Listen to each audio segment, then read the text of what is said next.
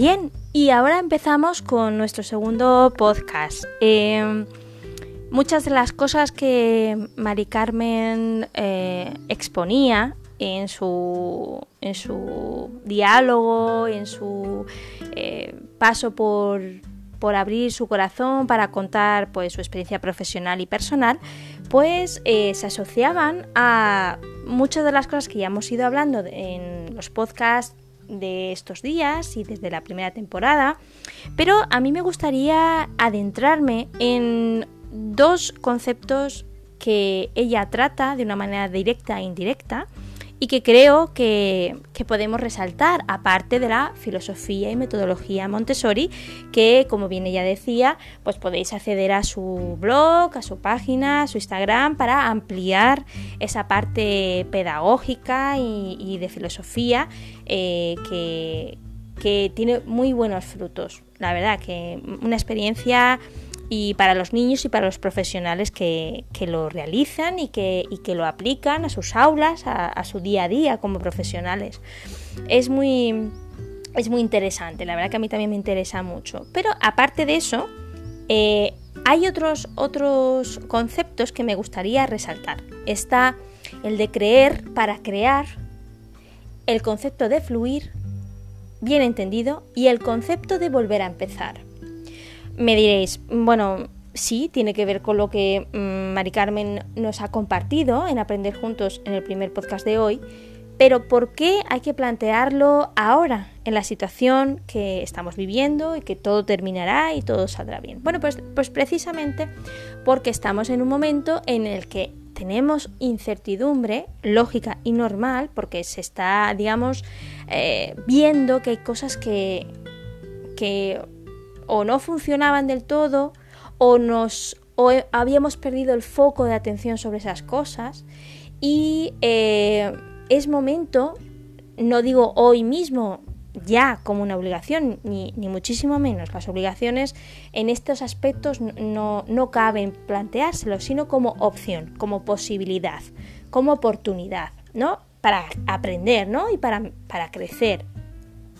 Creo que el hecho de creer en algo y crear esa realidad es muy importante precisamente en los momentos en los que eh, nos vamos a ir acercando al momento de salir de una manera no, no me refiero a salir con las medidas que nos eh, eh, que están diciéndonos ahora sino la nueva sociedad que se va a crear porque durante un tiempo que no sabemos cuánto va a ser evidentemente nos vamos a enfrentar a nuevos retos a una nueva realidad.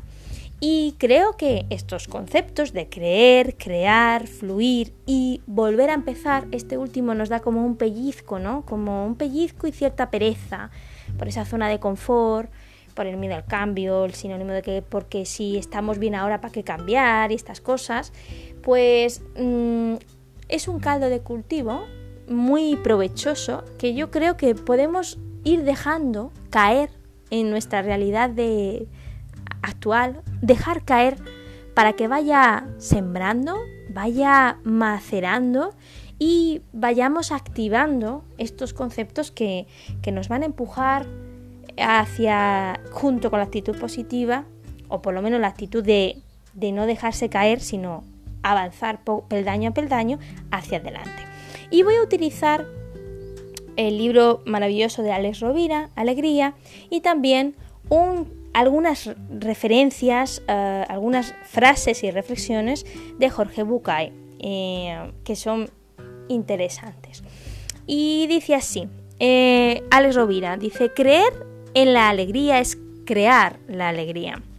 Querido amigo, en mi anterior carta te hablaba de la alegría de aprender. Esta mañana, mientras un rayo de sol acariciaba la mesa de trabajo desde donde te escribo, he vuelto a pensar en ello y deseo compartir hoy contigo una nueva reflexión. No hemos perdido la alegría de la etapa infantil, sigue latiendo en nuestro interior.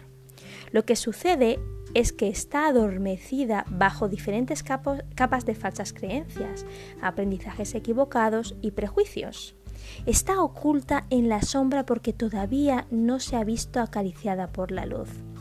Hemos acumulado tantos mensajes negativos sobre la existencia que somos incapaces de apreciar el milagro constante de la vida.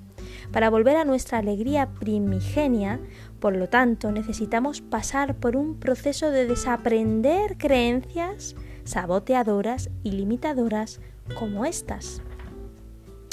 El mundo es un desastre, esto no tiene remedio, qué asco de vida, todo es mentira, uff, no hay nada que para celebrar, todo el mundo es egoísta.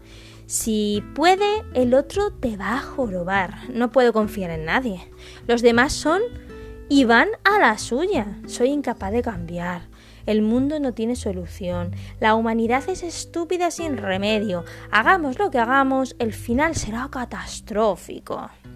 Y podríamos seguir así con una lista interminable de perlas de este estilo e incluso peores, que forman parte de creencias cada vez más comunes, tópicos de contagio masivo que raramente son cuestionados con rigor y en profundidad, falsas ideas que se caen a la luz de una reflexión detallada y serena. Porque si fueran ciertas, no estaría yo escribiendo esto y tú leyéndolo, no estaríamos ya aquí. Todas las creencias que hemos ido construyendo a nuestro alrededor y que ahogan nuestra alegría son como una coraza de la que hay que deshacerse porque de lo contrario pueden convertirse en verdaderas profecías de, destrucción masiva. Se cuenta que una vez preguntaron a Miguel Ángel cómo lograba hacer aquellas esculturas tan divinamente bellas. El genio renacentista respondió que las figuras ya estaban dentro de la piedra. Lo único que él había hecho era descubrirlas, quitar lo que sobraba, decía. Esto nos ofrece un método muy eficaz para deshacernos de todo lo que nos aprisiona y en especial que aprisiona la alegría. Amigo, amiga, te pido que dediques un minuto de tu tiempo a responder estas preguntas. 1. ¿Cuáles son tus creencias o prejuicios que impiden que fluya libremente la dicha? 2. ¿Qué personas empobrecen tus reservas naturales de alegría? 3. ¿Qué actividades no obligadas te entristecen o te roban la energía? Una vez que te hayas atrevido a contestar, toma un martillo y una escarpa simbólicos y quita todo lo que sobra.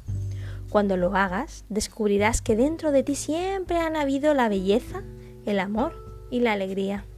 Todo el mundo tiene la capacidad de convertir su vida en una obra de arte, simplemente quitando lo que sobra, y no hay que desanimarse si la piedra no cede ante los primeros martillazos, ya que lo que es puede revelarse más tarde, en el momento menos pensado. Eso fue la experiencia de otro ser humano extremadamente lúcido, del que dicen ser un maestro, aunque él simplemente no se define como tal.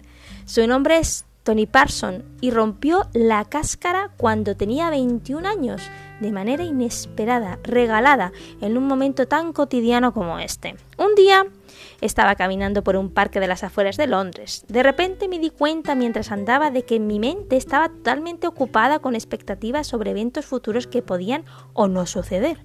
Entonces decidí dejar de lado estas proyecciones y simplemente prestar atención a mis pies. Al hacerlo me di cuenta de que cada uno de mis pasos era totalmente único en la sensación y la presión. Supe que lo que ahora existe desaparece un instante más tarde, ya que nunca se repite nada de la misma manera.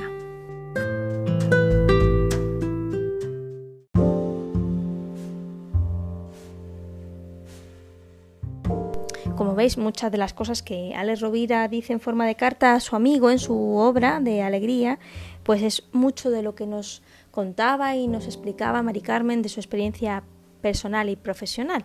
Además, Alex sigue con su carta diciendo que eh, Tony Parson, eh, el pensamiento que describía antes de su paseo, hizo que le embargaran una serenidad y una lucidez absolutas. Algo había cambiado en su vida para siempre. Años después, describiría así su experiencia. Todo es muy simple, ciertamente. Lo que nosotros somos es solo el trasfondo, asentado justamente ahí, esperando a que nos detengamos en alguna parte y veamos el asunto. Una vez que esto acontece, entonces comenzamos a tener una percepción diferente sobre lo que nosotros somos. Amigo mío, he empezado a entender que la alegría no es solo una emoción, es mucho más que eso. En realidad es nuestra identidad y nuestra naturaleza como esencia, que se expresa cuando el ego, es decir, cuando nuestros miedos, vanidades y creencias limitantes y el aspecto mental, nuestro parloteo interior incesante, lo tapan. ¿No es todo una revelación como tal? A veces vivimos de forma tan inconsciente, con tanto miedo, angustia, ansiedad, culpa, rabia, anticipación, que la alegría queda tapada, enterrada e ignorada. ¿Te has parado a pensar por qué vibramos de contentos cuando alguien a quien queremos nos abraza o cuando nos sorprende, por ejemplo, una de nuestras melodías o canciones favoritas? Lo que sucede es que entonces nos desnudamos del miedo, de la rabia o de la culpa y surge aquello que en realidad somos. Lo mismo ocurre cuando ves una película divertida y te olvidas de todo lo demás para dar rienda suelta a la alegría. Ella nunca te ha abandonado, amigo. Por mucho que insistas en no querer verla, siempre ha estado ahí, esperando recibir el permiso de ser liberada. Te envío un sentido abrazo, tu amigo.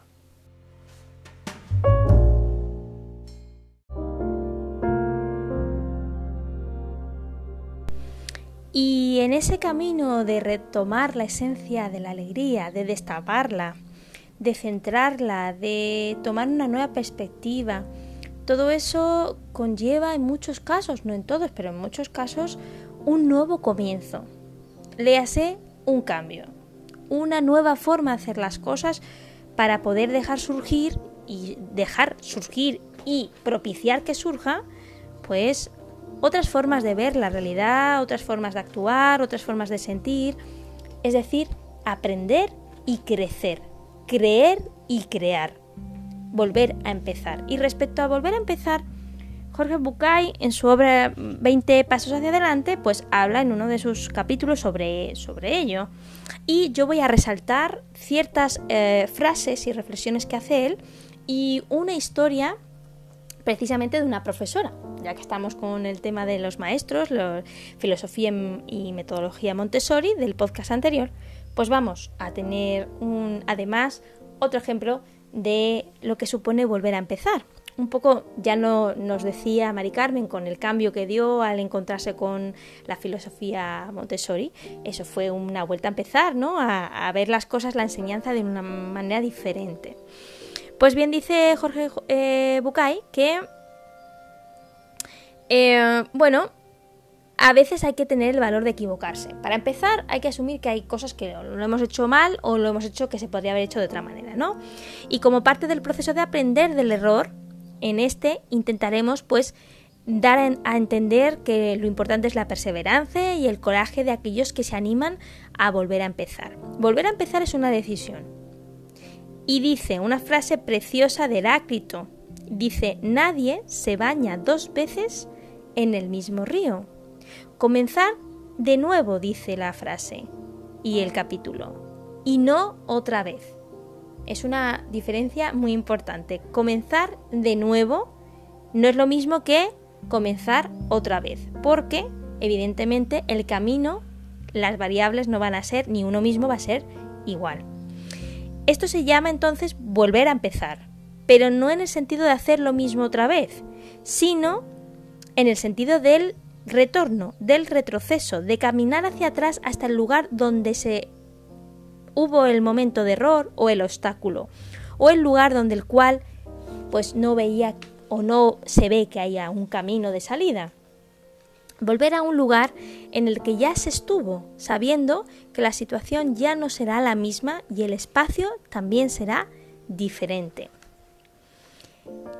El volver a empezar es importante y por difícil que parezca, por dura que haya sido la experiencia, por costoso que haya resultado el error o el obstáculo, es siempre una posibilidad, la posibilidad de volver a empezar.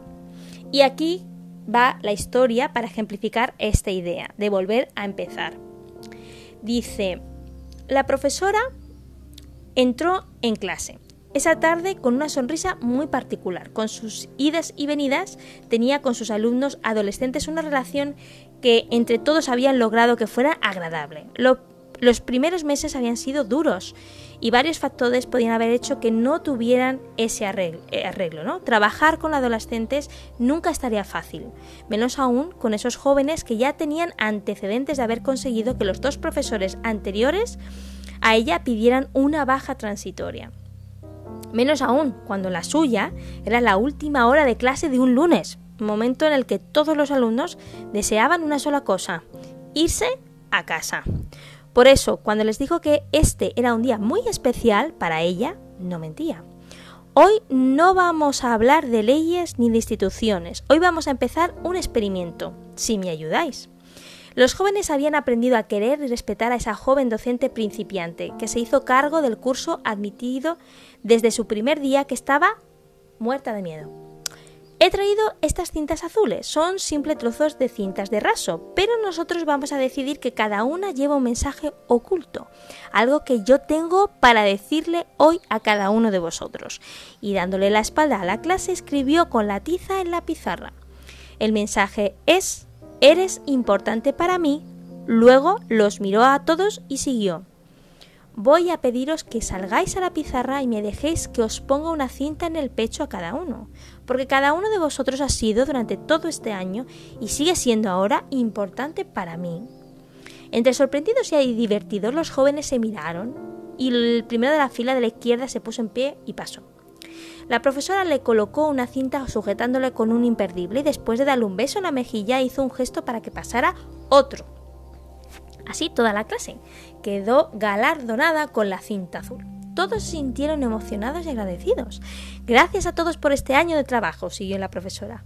Pero ahora vamos a practicar el experimento. Voy a dar a cada uno una, una a cada uno, perdón, tres cintas azules para que os la llevéis. Quiero pediros que cuando lleguéis a casa os sentéis un momento a pensar quién entre vuestras relaciones es una, una persona importante para vosotros. Puede ser un amigo, una pareja, alguien de la familia, cualquier persona, con la condición de que no sea de la escuela.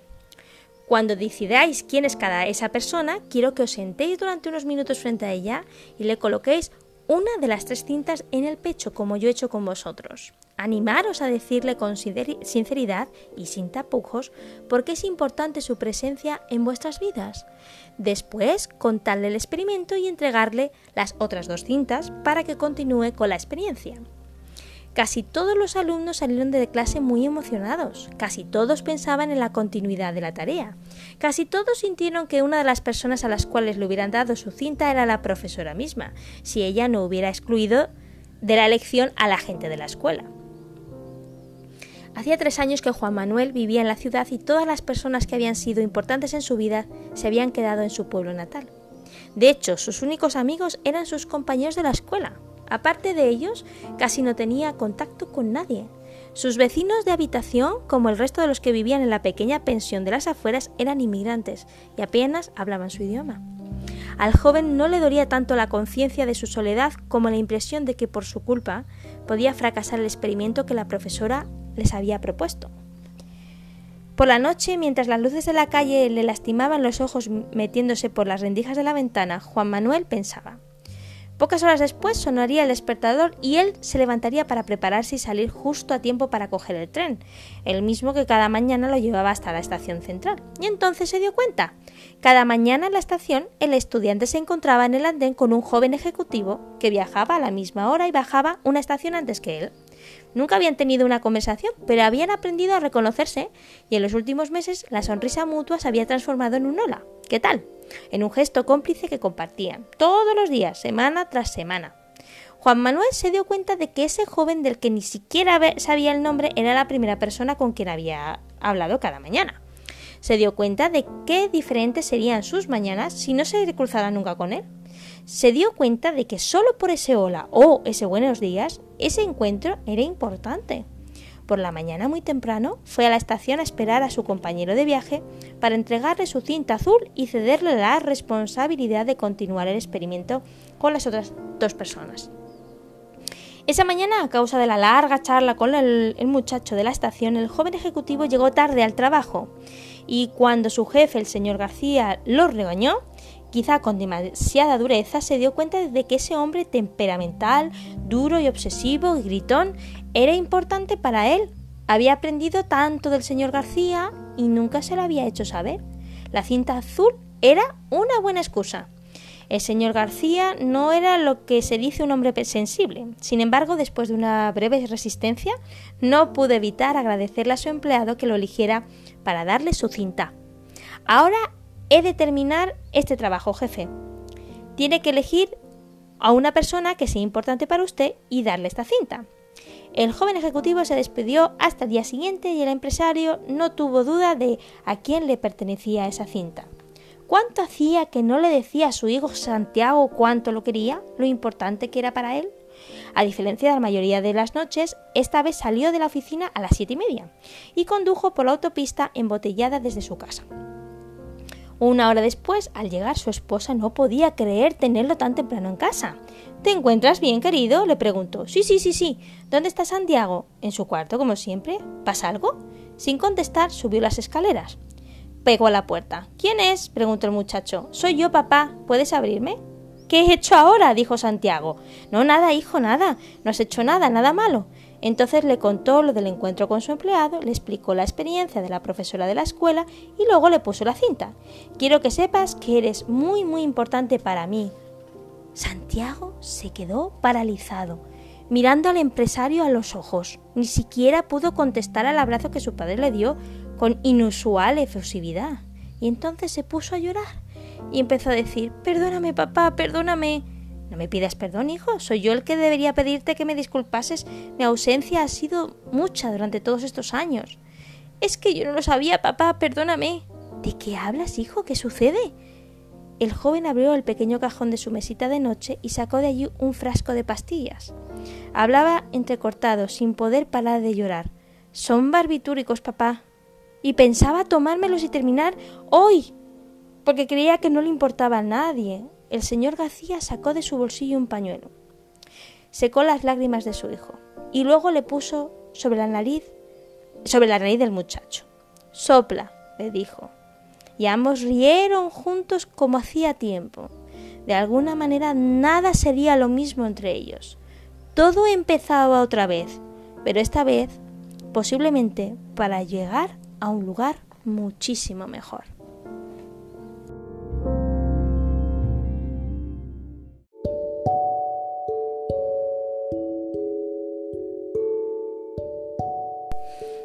Y bien, la verdad que esta historia ha sido muy emocionante, muy intensa eh, en muchos momentos, pero la verdad que tiene un final muy, sobre todo la última frase, muy motivador, ¿no? Eh, la conclusión a este podcast, creo, pienso, en mi opinión, a lo mejor me equivoco, pero creo que no debería darla yo. Es decir, no voy a hacer una conclusión como hago normalmente, en la cual pues os explico la parte práctica que podemos eh, sacar del tema en esta situación. Eh, creo que hoy creo que hoy no toca eso. Y por la razón mm, sencilla y a la vez complicada de que es una conclusión tremendamente personal de cada uno de nosotros.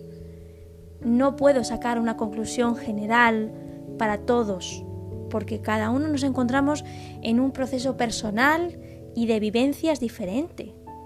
Y el volver a empezar o no, cómo, de qué forma, fluir o no fluir, crear, creer, em, el atrevernos, el salir de la zona de confort, bueno, ahora mismo es una decisión y una reflexión que cada uno, cada una de nosotros y de nosotras tenemos que hacer. Tenemos no, nos conviene hacer. Porque se trata de nosotros, de, nosotros como individuos y de nosotros como sociedad. Primero, primero como individuos. Entonces lo que sí puedo hacer es invitaros a que dejéis macerar estas ideas, volver a empezar, qué significa, qué significa fluir, qué significa crecer, qué significa creer, qué significa crear, qué significa eh, pues hacer las cosas de manera diferente, eh, dar el paso hacia adelante, tomar la iniciativa, aprender, reaprender. Son conceptos que tienen que macerar, conviene macerar en nosotros para poder hacer una conclusión de este segundo podcast. Te invito, me invito a dejarlo ahí y pensar cada cierto tiempo sobre ello, ver qué pensamientos asocian cuando escucho este podcast, la historia de la cinta azul, a quién se lo daría, las preguntas que hacía Alex Rovira en su, en su relato, responderlas con tranquilidad y sinceridad. Creo que es un ejercicio de autorreflexión y autoconocimiento para avanzar. Y creo que ahora es el momento, o uno de los momentos, a lo mejor no más adecuados porque tenemos muchas cosas las que pensar, pero bueno, por lo menos el momento de sembrar esas preguntas y el macerar el resultado. Espero y deseo que, que sea un proceso eh, productivo, eficaz para cada uno. Y muchísimas gracias por estar, muchísimas gracias por colaborar, muchísimas gracias por vuestras opiniones, por vuestros ánimos, por vuestros mensajes de cariño y muchísimas gracias por, por terminar esta segunda temporada y el lunes empezar con la tercera.